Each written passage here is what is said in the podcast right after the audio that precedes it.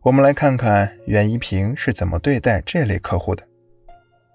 有一次，袁一平去拜访一家商店的老板，那位老板对袁一平不屑一顾。出于职业的敏感性，袁一平准确地判断出了这位客户属于爱慕虚荣型客户。他知道，想要说服这类客户签下订单，就要用奉承话来攻破他的心理防线。于是，袁一平很亲切地说道：“先生，您好。”那位老板斜着眼睛看了他一眼，傲慢地说道：“你是谁啊？”袁一平微笑着递上自己的名片，说：“啊，你好，我是明治保险公司的袁一平，今天刚到贵地，有几件事情想请教您这位远近闻名的老板。”什么？远近闻名的老板？那位老板虽然感到很惊讶，但心里却十分开心。袁一平看到了他脸上表情的转变，就知道自己奉承已经有效果了。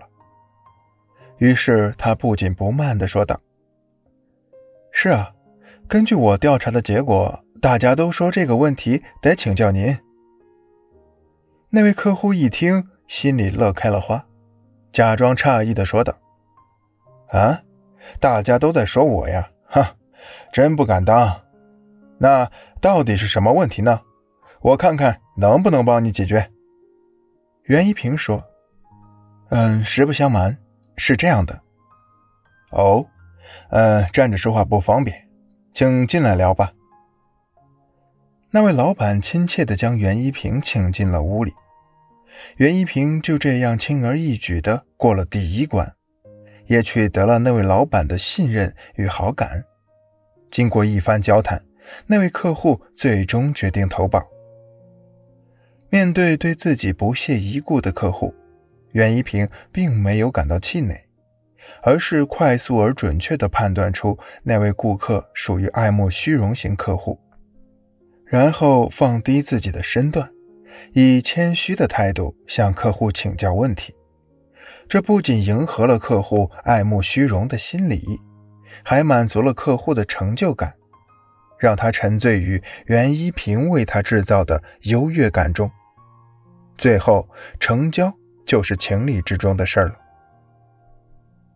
说奉承话也是一门学问，在说赞美的话时，一定要虚实结合，理由充分。值得大家注意的是，拍马屁最忌讳的就是毫无根据的去奉承一个人。毫无根据的话，不仅让爱慕虚荣的客户感到莫名其妙，还会觉得你很不实在，是一个油嘴滑舌、没品位的人。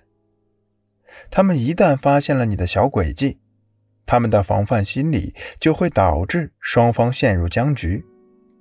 下面有这样一个故事：云杰是一家服装商场的销售员。有一天，一位身材十分臃肿的女士前来买衣服。那位女士提着名牌皮包，穿着名牌衣服，戴的项链更是价值连城。云杰一看她，就知道她是一位富太太。见她边走边撩动衣服，他推测这位女士有意购买衣服。于是，云杰走上去，微笑着向那位女士打招呼：“你好，这些衣服都是新款的，您要不要试试？”那位女士见云杰一脸的笑容，就停下了脚步，看了看那里的衣服。过了好一会儿，她才挑中一件稍微满意的衣服。从试衣间出来，她站在镜子旁照了照，感觉太紧了。本来打算重新选一件的，可是云杰却在这个时候说话：“哎呦，您这身衣服真是太漂亮了！瞧您这苗条的身材。”本来顾客已经沮丧极了，销售员这样说，他就更加生气。他认为云杰纯粹就是在挖苦他。一气之下，他脱掉那身衣服，提起包，怒气冲冲地离开了。云杰听他怒吼一声，还没弄明白是怎么一回事儿，那位女士已经离开了，云杰直到最后也没有弄清楚自己到底错在哪里。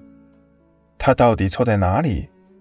其实奉承客户没错，错就错在他毫无根据的奉承那位女士。那位女士身材本来十分臃肿，而销售员却说她身材苗条。对于那位女士来说，身材臃肿已经是她的心病，而云杰不恰当的奉承。不但没有让她的心情愉悦起来，反而触动了她心里绷得最紧的那根弦，所以他才会那么气愤。上面的故事告诉我们，推销员在说赞美的话时，一定要把握分寸，不能流于谄媚，否则就适得其反，像上面故事中的那位推销员一样。